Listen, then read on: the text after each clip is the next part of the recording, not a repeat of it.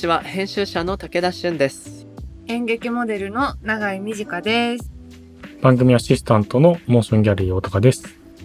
この番組 MOTION GALLERY CROSSING は日本最大級のクラウドファンディングサイト MOTION GALLERY 上のプロジェクトを紹介しながらこれからの文化と社会の話をゲストとともに掘り下げていく番組です番組のスタジオは東京九段下にある築90年以上の歴史的建築九段ハウスなのですが新型コロナウイルス感染拡大を受け今回も引き続きリモート収録にてお送りしています。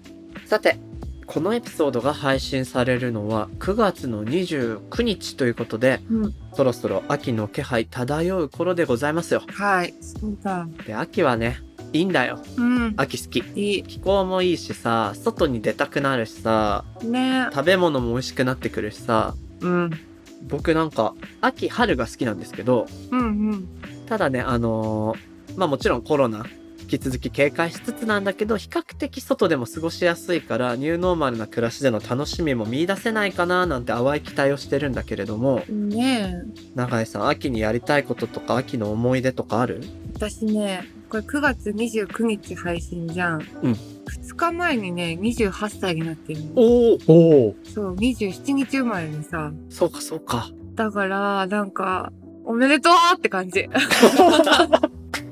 そうだよね私、おめでとうっておめでと言いたい、この8月の私から。祝いてえないや、祝いたいねう。。祝いたいですね。盛大に自分で。それこそもしもシーズのみんなと永井さんおめでとうパーティーをリモートでやってもいいかもね、うん、ううん。わ、嬉しいあ。祝ってほしい。それいいですね。いいじゃんありがたいです、そんな。プレゼントしたいリモートでえー、してして、なんか、変なアイコン送って。美味しそうなケーキを永井さんの前で食べるっていうね。おのおのね。おのおのケーキを用意して食べるおのおのケーキを。いいな。いいないいなでもそういうのも楽しめるといいよねうんうん。僕はね夏場唯一趣味の中でできないことがうん。自転車なのよ暑いもんねべっしゃべしゃになるからうん。で僕去年に折りたたみのちょっといい自転車を買ってるんですねあ、買ってた、買ってた。だけど全然活かせてなくてなんかずっとやりたかった車にそいつを積んでうん。人里離れたところを走りはい。そのままキャンプしうん。そのまま釣りもしっていうアウトドア趣味全部抱き合わせプランこれやってみたいすごい、超元気プランじゃん。楽しそう。そうでも元気が何分足りないんでなかなかできてないんだけど相当疲れるもんね、だって。あとね一人じゃ絶対やんないし確かに。そうね。だから元気な友達とタイミング合わせてうんうん。全部乗せのアウトドアやりたいいいな。楽しそう。魚のホイル焼きとか作りたいあー、焚き火で食べて。食べてえよな食べに行きたい。ね大高さんは何かやりたいことありますか？僕はひたすら積んどくし続けてるので、それこそ今回のね、日本駅大賞でブラックフライデーとか結構買ったんですけど、はいはいまだ積んどく状態なので読み切るぞっていう読書の秋にしたいと思います。読書の秋だ。いいねうん。頑張ります。頑張ることでもないけど。でも本当ね安全に配慮しながらもこのニューノーマルと言われても1年半以上2年近くが経つわけで、ねこうね安全にしつつもどっかで楽しみ見出していかないとみんなきつくなってきてると思うから生活の中での楽しみぜひ秋の楽しみリスナーの皆さんも見つけて教えていただければなというふうに思いますこの番組のハッシュタグは、シャープ MGC ROS SING ハッシュタグ MG クロッシングです。アップルポッドキャストの番組ページにもコメントを書き込めます。皆さんのご意見、ご感想お待ちしています。はいそして、Spotify の番組プレイリストのフォローと、もしもし文化センターへのご参加もお待ちしておりますよ。あなたももしもしーずになってください。それでは始めていきましょう武田俊と長い短がお送りするモーションギャラリークロッシング前回に引き続きゲストに作家で翻訳家の西崎健さんと早稲田大学教授で翻訳家の松永美穂さんをお招きします。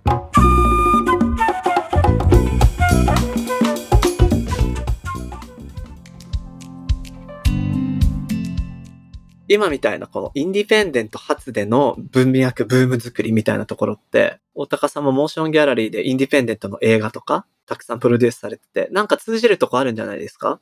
いや、そうですね。結構このクラウドファンディングっていう仕組み自体がもはや、もうそもそもそのためのものと言っても、まあ過言ではないかなと思っていて、う。うんん。まあ僕個人としても、まあたまたまそういう好きなものがインディーっぽいものとか、インディーから出てきてる文化だったり活動が好きだったので、映画作りたい、あとやりたいって言っても大企業、そういう会社に入らずに、芸大に入って、なんかインディペンデントとして生きていこうと思ってたんですけど、日本でも昔はまだそういうのにお金がついて物が生み出されるっていう状況が回っていたはずが多分ここ10年20年で本当に厳しくなってるなっていうの入ってから気づいて、うんうんうん。これはこのままだとこう何も生み出せないで終わってしまうとこれまずいなっていうので、まあクラウドファンディ自体もそういうものにまさに今石崎さんがおっしゃってた DIY のある種のお金の DIY というか、うんうんうん。欲しいものを自分たちでいいと思ってる人たち集まって作ろう。で、ビジネス的に成立するのみたいな議論は、もうややこしいからしないで、もう理解してる人だけで集まってやりましょうみたいなことが、僕はもちろん始めた理由の一つでもあったりするんですけど、うんうんまあ翻訳対象自体もやっぱりその翻訳文化っていうものを単にお金集めたっていうだけじゃなくて、そういう動きを、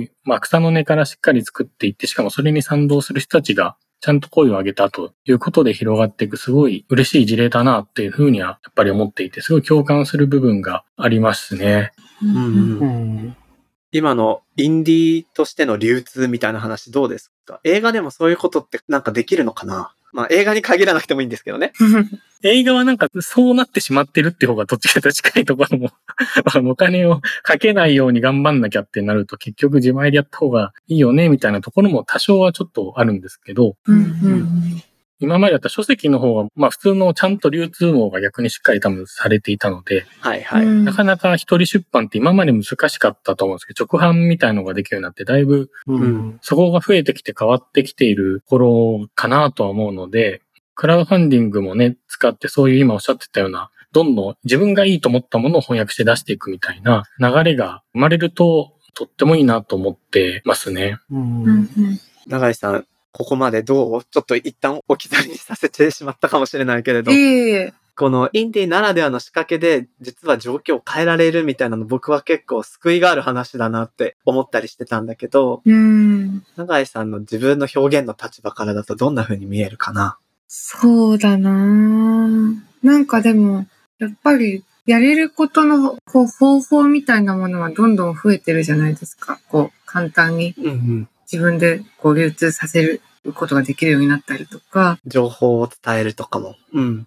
そこがどんなに便利になったり、機能が増えても結局最後勇気だなっていうか、私がやろうって思えるのかどうかとか、うんうん。本当にやりたいのかみたいなことに結構私は慎重になっちゃう方だから、なんかやろうって思えることが増えるといいなって思いながら聞いてました。うんうんうん。そうだよね。でもまた怖いのが、やっぱり、大きい出版社とかから出すときって、編集さんがいてとか、いろんな人の目を通るから、うん。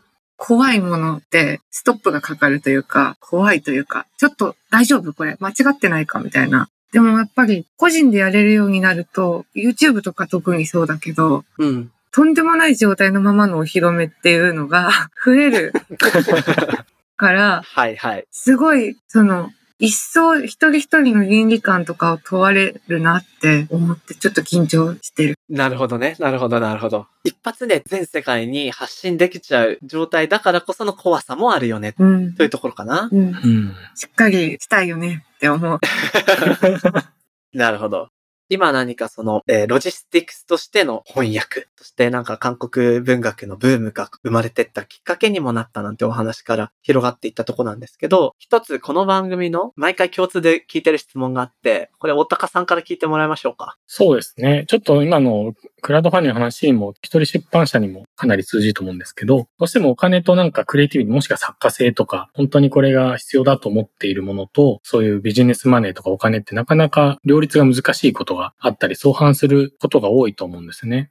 やっぱそういう時に、まあ今だとやっぱずっと出版不況とずっと言われてる中で、特にまあ自己啓発系の本とかはまあ別なのかもしれないですけど、文学とかかなり出版自体がなかなか特に出版社でちゃんと出そうとするといろんなストップがかかったりして難しいのかなと。で、特に外国語文学ってさらに難しい塾面もしかしたらあるのかなと思ったりもするんですけど、そういう中でこう外国語、えっ、と、文学の書籍を出版するっていうのが、まあ、現状において、例えばそういう両立するところ難しいところでこういうことをしたら解決していけるのかなみたいなことが、まあ、例えば本を出版するみたいな経験の中で何か終わりだったらぜひ、なんかそのアイデアをいただけたらなと思ってます。感じてらっしゃる課題とかありますかね？じゃあ、今度は松永さんから聞いてみましょうか。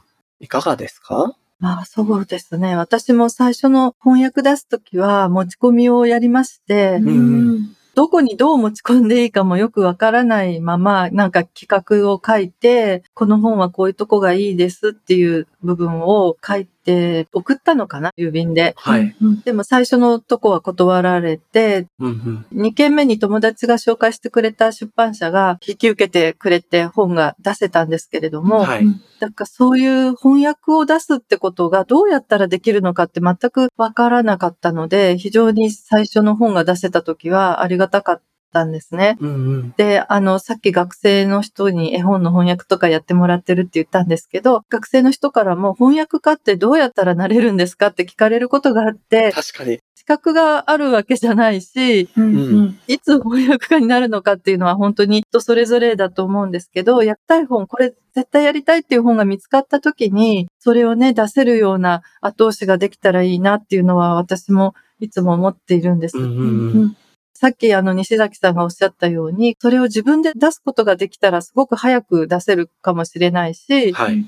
なんか出版社一つ一つこう回っていくのってとっても大変だし、うんなかなか相手にしてもらえなかったり、特に最初の本って大変だろうなって思うのはい。で、はい。そういう時にクラウドファンディングとかでチャレンジしてみるとかですね。だから編集がつかないとちょっと不安だってさっき永井さんおっしゃったんですけど、でもそれも誰か知り合いの人にお願いできるかもしれないですよね。確かに。こうクラウドファンディングでお金が集まったりしたら、確かに。チェックしてくれる人も探せるかもしれないから、そうやってチーム作って出すってことが、より簡単にできるんだったら、最初の一歩、あの、踏み出すのにはいいんじゃないかなって思ったりします。うんうんうん。まあ、翻訳の場合、翻訳権を取らないとね、いけないっていうのがちょっとハードルなんですけれども、そういうのも、あの、エージェントの人がいるので、まあ、手伝ってもらうことはできるかなと思います。そうなんだ。その、いわゆる翻訳権を取得、買うっていうことなんですよね。そうなんです。時にはエージェントを訪ねて交渉するっていうところがまず挟まるんですか？作業としては。そうですね。あの、海外の出版社に対する、その翻訳権を日本で扱ってるエージェントっていう方たちがいらっしゃいますので、ん。でもエージェントさんは日本で翻訳権を売りたいと考えてるんですよね。あ自分たちのお仕事は売るお仕事なので、だからマッチングをして、それを訳してくれる人と会社出してくれる出版社が見つかればすごくいいなっていうのがエージェントさんの立場なので、うんうん。だからプロジェクトを作って、チーム作って、エージェントさんに相談すればうまくいくこともあるんじゃないかなって思ったりしますし、さっき西崎さんがおっしゃったような翻訳権が一定期間過ぎると、今度翻訳権が切れますので、うんはい。そしたら許可なくても出版することもできる。うんうん。うん。だから逆にそういう本を見つけて出していくっていうあのやり方もあると思います。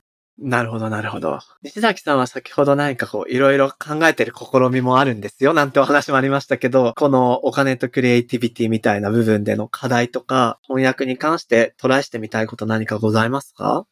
もういろいろ考えてることはあって、まず、クリエイティビティとお金に関しては、まあ、さっきの利率の話にもあるんだけど、まずどのぐらいの規模でやるかですよね。要するに、その自分が作ったもの、自分のクリエイティブ、どのぐらい、何人の人間 ?50 人に利率させて、そこでお金もらってっていうのは結構できるんですよね。うん。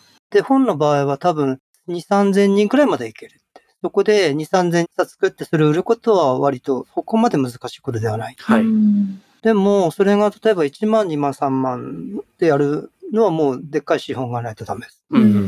だから、翻訳対象にしても、すごく盛り上がってるんだけど、それは多分、本好きの人たちの7、8千人くらい？その人たちのコミュニティじゃないんだけれど、流の規模はそれぐらいなんですよね。うんうんその中でお金をいただいたりしててうん。、なるほど、なるほど。その中で成功してる。幸せの中で成功することと5万人の中で成功することは全く違う。だから、何でもかんでも流通して成功して、クリエイティビティに対して自分の対価をもらうっていうのは、割とその流通のレベルを考えないと結構ありえない話になってしまうかもしれない。うんうん。とは思いますよね。うんはいはい。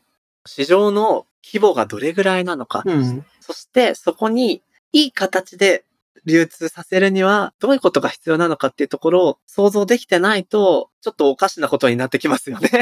うん。それは無理が生じている場合は、その制作者の、生産者のに返ってきてしまうんで、そこであんまり無理しない方がいいかな。あと実質的には、例えば映画でも何でもいいんだけど、まあ作家でもいいんだけど、自分で本書いてそれに全て書けるんじゃなくて、はい。足場をいくつも作っておいた方がいいよね。実際に言えるのは、すごい具体的な話するとサラリーマンやりながら小説書くしかないわけで今はね。うんうん。だからそれも足場が2つあるってことだし、はい。で、例えば自分の場合は電子書籍も売ってて、音楽も売ってて、まあ教えたりもして、うんうん。で足場が6つ、7つぐらいあって、まあそれが部門だとするわけです。はいはい。でも電子書籍の部門儲からないんだけれど、とりあえず教えてるところでこれだけの収入があって、っていうような形で、全体でこの部分はマイナスになってるけど、こっちの部分は一応プラスになってるからっていうふうに考えるといいかもしれない。うんうん。なるほどなるほど。最初から一部門で、クリエイティブ部門一部門あって、それが全てをかけるっていうのはね、ちょっと無理。うーん。いや、そうですよね。だから自分はなんか総合商社みたいな、はいはいはい。はい。出版部門、出版映画部門、音楽部門みたいに考えて、それで全ての部門で利益を出すんじゃなくて、この部分はもう沈んでるけど、こっちの部門で浮かそうみたいな。サラリーマン、勤め人部門でなんとか稼いでみたいな。うんうん。全部は無理。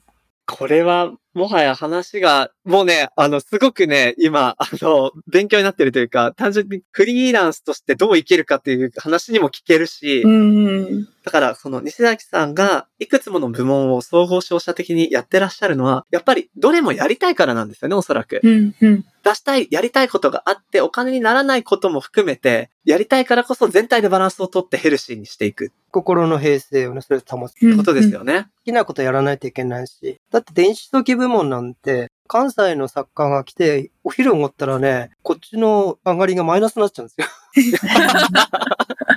なるほど、なるほど。なんだそれみたいな。でもまあ、うん、出したいし、それなりに売れてる作家もいるんで、そっちでまあ、全体でする感じで。うんうん。うん。その作家だけ取ったらマイナスなんだけれど、でも多少は浮いてるのもあるしなみたいな。うんうん。で、あんまりストイックにこれにかけて、あとそれとあとお金も必要だから、みたいにして、すごくその範囲を限って考えてると、持たない。うん。そうですよね。長井さん、これなんか、長井さんも今、部門としては、モデル部門、役者部門、執筆部門がある、ちょっと総合商社っぽくなってきたじゃない？確かに。結構参考になりそうね。うん。そうですね。なんか、結構こう、私の場合、強制的にどれだけ今書きたいんですけどって思っても、ドラマが入ると全く書けないみたいになるので、うんうん。なんかその、スケジュールが勝手に体重を散らしてくれてるのが結構助かってるのかもなって思いましたう。んうん。あ、今フォーカスする部門が、スケジュールによってある程度固まってくるってことか。そう、こう、私にはどうしようもできない力みたいなので、うん。移動させられてるんですけど、まあでもわ悪くないのかもなって。なるほど、なるほど。うん。いや、でも今のお話、本当いろんなところに転用できる気がして、というのも、やっぱりこれだけ出版文化っていう一括りにしても、うん。うん。その一つに、いわゆる外文、外国文学みたいなものがあれば日本文学があって、エンターテイメント小説があって、で、その他諸々人文ビジネスみたいなのがいっぱいある中なのに、なんかどうも〇〇万部突破みたいな話だけが一人歩きしちゃって、指標が売上部数でしか測られないって、それ文化としてどうなのみたいなことを思っちゃう機会が多かったんですけど、今の西崎さんみたいな考え方で、好きな人のマーケットサイズを見て、そこにしっかり届けていくってやり方が、やっぱり文化を正しく維持し、機能させていくっていうことの考えにもつながりそうですよね。実際、もう小説書いてるけれど、自分の小説って3000人くらいしか向いてないんじゃないかと思って、実際それぐらいしか売れてない時は、すごい褒められる。西崎さんの小説素晴らしい。複雑で、鮮明でみたいな。でも、間違ってなんか、そこまで売れたことないんだけど、売れ行きが上がると、悪口が増える。要するに、あんまり合わない人のところに行っちゃうんだよね。うーん。あまりいい意味じゃない誤配が生まれていってるっていうことなんですかね。無理なんじゃない？いろんなタイプがいるじゃない？1000人の読者に向いてる作家とかいるんだよね。まもしくは10万人に向いてる作家とか。はいはい。で、それを全部一律みんな売れた方がいいっていうのは、それ売れないし、なんか間違ってんじゃないの？っていうふうな。で、そこで鬱になったりしてもちょっとしょうがないんじゃないのかなっていうのはね、とは思うんだよね。うんうん。愛の大きさ見誤るのはちょっと危険かなってのは思うんだよね。それは売れた方がいいけどね。印税たくさん入った方がいいけれど、うんうん。でもそれってなんか超えちゃったら、すごくずっと悪口言われたりとか、あとはなんかすごい無理したりとか、自分がうんうん。来るんで、そこはなんか健康的にどうなんだみたいな。はちょっと思ったり。まあ違う考え方の人もいるだろうけれどね。そうですね。なんか僕はこういうクリエイティブ業界、広い意味での品物って作品なの商品なのみたいな言い方をする議論に興味があって、でもひょっとするとこの作品であるのか商品であるのかっていうのはマーケットサイズの違いでそう呼ばれてるだけであって、その著者の向き不向き、読者にフィットするかどうかっていうだけの差なのかなっていう気も今お話聞いててしました。クリエイティビティっていうことであればさ、誰だってさ街の花屋さんだってパン屋さんだってこう、雑貨屋さんだって並べ方工夫したりして、みんな新しいパンやってみたりって、クリエイティビティたくさんあると思うんだよね。でもそれは一般にはクリエイティブだと思われないよね。うんうん。俺、それもクリエイティブだと思うんだよな。新しい自分でちょっと挑戦してみて。ブドウではなくて、こう山ブドウを使ってみたいな話でも十分クリエイティビティがあるんだけど、でもそれを誰が享受するかによってそれ違うしね。それに、美味しいパン屋さんって言った時に、みんなコンビニでどこでも買える流通量の多いパン屋より、街の工夫したパン屋さんの方を美味しいって思う人のが多分多かったりするわけで、やっぱり流通規模と美味しさっていうのは、こう相関関係に必ずしもあるわけじゃないっていうのは、パンを見れば明らかだという気もしますよね。まあ面白いね。コンビニ、例えばポテトチップスで、まあ2、30種類があるけれど、アメリカのでかいスーパーだと200種類くらいあったりするわけじゃない？はいはいはい。い。でもさ、出てきた頃ってポテトチップスの2、3種類しかなかったううんうんうん。うん。でもそれでじゃあ、今のコンビニでどれくらいの種類置くのが適正かっていうと、つまりはそういう話だよね。そこに、ものすごくなん、なんつうか、せいろが味のポテトチップスとかさ、なんだ、ヨードチンキ味のとかさ、マニアがすごい好みそうな、好むかどうかわかんないけど、そういうものを置いても無理だよね。自分のことばっかり言うんだけど、自分の訳すマイナーの本とか、自分の書くマイナーの本とか、そこに置いてもなと思うんだよね。それだったら自分でショップを用意して、本当に欲しい人に売れれば十分なんじゃないかって考えもありますもんね。それが例えばその中で、小さい経済圏の中でお金が入るんだったらそれはそれでいいのかな。で、小さい経済圏をちょっとずつ一層違えて、いくつも作っていけば、もうちょっと多少お金入るのにもなるし。で、お金を稼ぐことも汚いことではないし、で、クリエイティビティがあることないことも汚いことじゃないし、作品か商品かも全然本質的じゃないんだよ。うんうん。うん。精神的にも肉体的にも必要なところに必要なのがいて、流通があって、それが流通が利益を生めば、それは両方にもとってもいいことだしって話でね。うんうん。だから、基本的にはその、いいものを生産して、それをいい流通していくしかないかなっていう感じ。それが間違って売れたりとかうんうんす。ればいいんだけど、間違って売れたらまたそこでマイナスのことが結構生じちゃうんで、うんどうしたもんかなって思う。なるほど、なるほど。一生中堅みたいな。うんうんうんうん。なるほど。いや、面白いですね。ちょっとここもなんかいろんなヒントをいただいた気がします。ありがとうございます。いえさて、そろそろね、終盤にも時間が差し掛かっているということで、まあ、今日なんかキーワードに終盤僕なったのが、翻訳がある種流通そのものであるっていうお話とか、うん今のクリエイターとしてのサバイブしていく市場の見極め、売り方みたいな話もすごく面白くてですね。一つこのまあ流通、市場に届けるために翻訳があり、そしてまたこういった賞っていうものもうん。そのためにもあるんだなっていうことを改めて感じたんですけれども、この日本翻訳大賞、これからの展望もそうですし、お二人それぞれのこれからの展望でもいいです。告知も兼ねて、ちょっとトライしていきたいなっていうことがあれば、伺っていきたいんですけど、松永さんからじゃあお願いします。はい、えっ、と、翻訳大賞は、私にとってはもう7回やって、だいぶなんか風物詩になってきてるんですけど、うんうん例えば去年の12月から今年の12月までってことですよね。今度募集するのは。で、あの、読者の方のご推薦を受け付けておりますので、多分来年の1月になったら、日本翻訳大賞のホームページに告知が出ると思いますけれども、この期間の間、今年1年と去年の12月も足して、その間に出た本で、皆様が読まれた本で、これはいいと思うのをご推薦いただけますので、ぜひよろしくお願いします。そして、支持してくださる読者の方々がいるので、これからも続けていけると嬉しいなっていうふうに思っています。私にとっては毎回意外な本との出会いがあって、すごく発見の多い章なので、まあ、選考委員をしていても楽しいんですけれども、えそんな感じです。ありがとうございます。ありがとうございます。西崎さんはいかがでしょう？翻訳大賞はね、さっき言ったみたいに、その本に限らないんだけど、本好きのテストみたいな。で、それがね、読者のための賞みたいな読者の本好きのための賞みたいな感じになってて、それはすごい幸運、パラダイスっていう感じ。うんうん。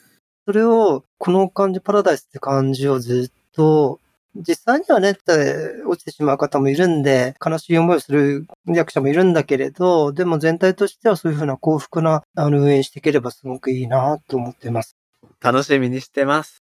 今回の特集、翻訳が紐解く文学と社会、このあたりでおしまいにしたいと思います。西崎健さん、松永美穂さん、今回はどうもありがとうございました。ありがとうございました。ありがとうございました。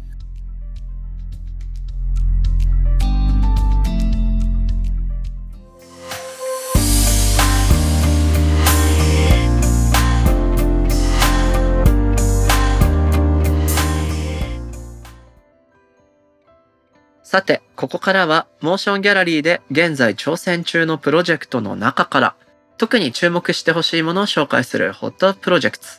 大高さん、今日はどんなものがありますか？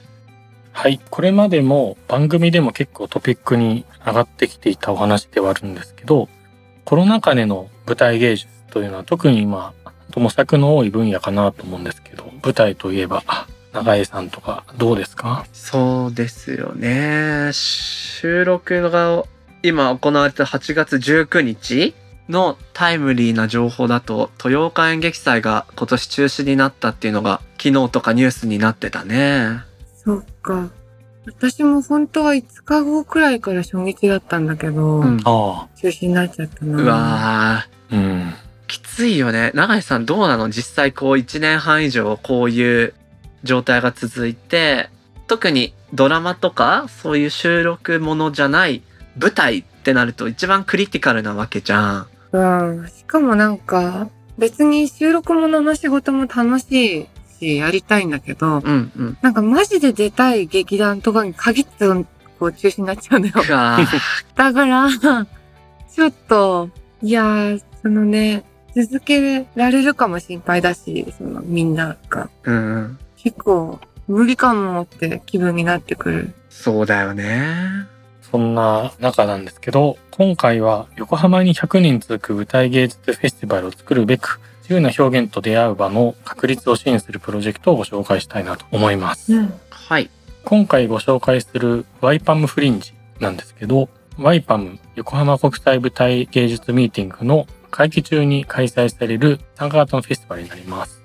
で、緊急事態宣言下ね、今お話しあったような、えー、いろんな大変なことが多分あるんですけど、それで開催された昨年においても、登録料無料だったり、オンライン講演などによって、まあ、例年並みの水準を保つことができた開催にはなったということなんですけど、まあ、ライブパフォーマンスでの参加数や、やっぱ全体の講演数はどうしてもやっぱ落ち込む結果となってしまいましたと。で、まあそれも含めて舞台芸術に対するコロナ禍のインパクトを受けて、今回ライブパフォーマンスという表現形態そのものの価値と重要性を再認識すると同時に、それを支えるインフラの脆弱性を改善すべく、コロナ禍に向けて新しい運営システムを導入するっていうかなりこう強力なプロジェクトになります。なるほど、なるほど。まあ、こういった演劇関係のプロジェクトって、うんうん、一番多いのは例えばこう公演を開催するにあたっての費用を集めるとか、うん、そうだね。そういうものが多いと思うんだけど、今回のこのワイパムフリンジさんは、うんうん、まあ、オンラインでの開催とか、そういったことのために使うウェブのシステム、うんうん、これを自前で開発する必要があると。より便利に使ってもらうためのシステムの開発の費用を集めるというプロジェクトなんですね。はいはい。うんうんうん。まあそうだよな。なんかさ、公演のたびに助けてもらってやってっていうのじゃ、ちょっともう解決しきれないってなってくるよなーって。そうそうそう。こんだけ長いとね、うん。本当なんていうのかな。例えばちょっと話がずれるかもだけど、災害の復興関係だったら、うん。一旦こう、地震でも何でもいい天災が落ち着いてそっからどう復興するかっていうのでお金を集めたりってことはしやすいけれど、うんうん。これ終わりが見えないわけですよ、コロナって。うんねえ。って中で、なんとかいい形で自走させるかっていう時に、システム開発でお金を集めるっていうのはすごく僕、なんていうのかな。むしろアグレッシブな態度だと思うし、うんうんうんこう一見すると公演を開催するっていうことのプロジェクトの方が派手に見えると思うのよ。うんそうだ。ね。あ、じゃあリターンも作りやすいし。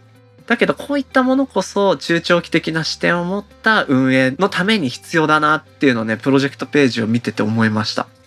そんなワイパムフリンジさんよりリスナーの皆さんに向けてメッセージが届いているのでご紹介します。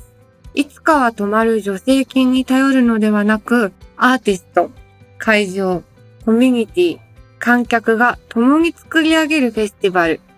みんながそれをずっと維持したくなるようなフェスティバルにしたいと思っています。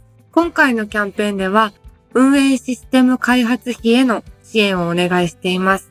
これは最初の一歩を踏み出すためにどうしても必要なシステムなんですが、最終的にはそのシステムにも依存しない人のつながりによって成り立つ運営のあり方、今回のような非常事態も持ちこたえられるような粘り強い運営のあり方を確立したいと思っています。ということです。いや、本当にね、いつか止まる助成金に頼るのではなくっていうのに何か強い思いをかん個人的には感じましたね。うん本当です。自走できるシステムが開発できるように応援したいなというふうに思います。はい。ワイパムフリンジさん、どうもありがとうございました。このプロジェクトはモーションギャラリーで11月24日まで、ぜひチェックしてみてください。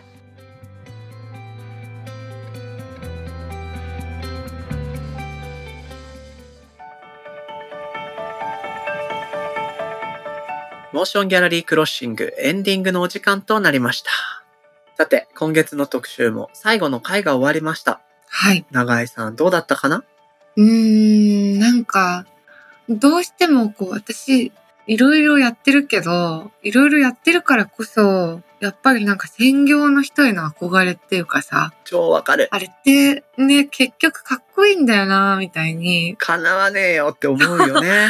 思っちゃうことって結構あるんだけど、うんでもなんか、本当話を聞いて、別になーって、どっちもいいし、いろいろやってるってことは、それが自分に合う形なんだっていうことでしかないんだろうなって、うんすごい前向きな気持ちになれました。わかる。なんか僕も終盤の西崎さんの、こう軸をいっぱい持って自分が総合商社みたいになって仕事をしてる話っていうのはまさにそれで、うん、僕もね、なんか専業憧れあるし、うん、なんて言うんだろう、お金を作りやすい仕事と、そうではない仕事うん、うん、で、どれも面白みがあってやりたいことなんだけど、そして自分の中にそんな哲学はないはずなのに、ついお金を生み出しやすい仕事に、そうじゃない仕事を比べちゃって、うん、こんなこと書いててもな、とかなっちゃう瞬間あるんだけど、はいはい。それって全然ダセーじゃんと思ったね。うん、うん。そうだよな。西崎さんがさ、好きなことやっぱやんないとダメじゃんってボソッと言ったのが僕すごい良くて、よかったよかった。なんかそのマインドを忘れちゃダメやなって思ったのと、うん、うん。あとは翻訳を流通だって言ってたのが、その通りと思って。そうね。確かにその言語に訳さない限り、その国では流通さえしないんだから、うん、うん。僕は何か言葉を言い換える技術って思ってたけど、むしろ流通の穴を開けてあげる、うん、そういう意義のある仕事なんだと思って、確かに。翻訳家になりたいって思った。いや、いいよね。ちょっと今世では無理だけど。わかるわかる。やってみたいって気持ちになるな。あの、絵本をさ、課題で出してるっていうお話も良かったよね。松永さんのあのゼミ入りたいよね。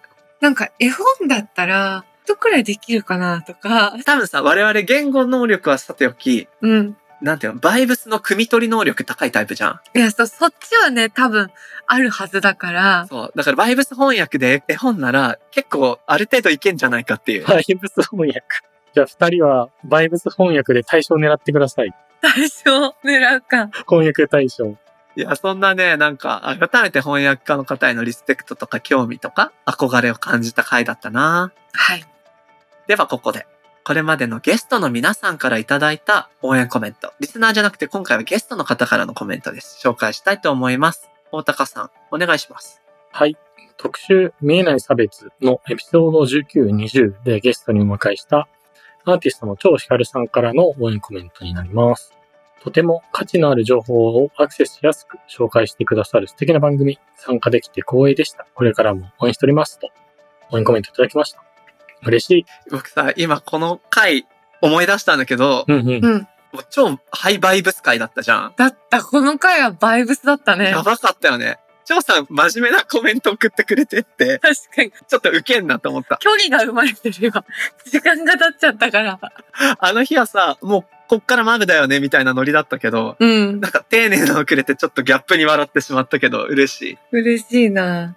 あの時の感情がこう熟成されたかもしれないですね、時間によって。ね、確かに。いや、でも張さんね、どっかで永井さん直に会えたらいいよね。会いたい。ハマりそインスタでこの間見かけて、うん元気そうでよかったって思った。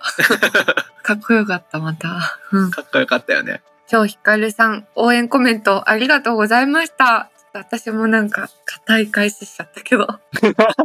半笑いで硬い返ししちゃったけど。そう。張さんまたお待ちしてます。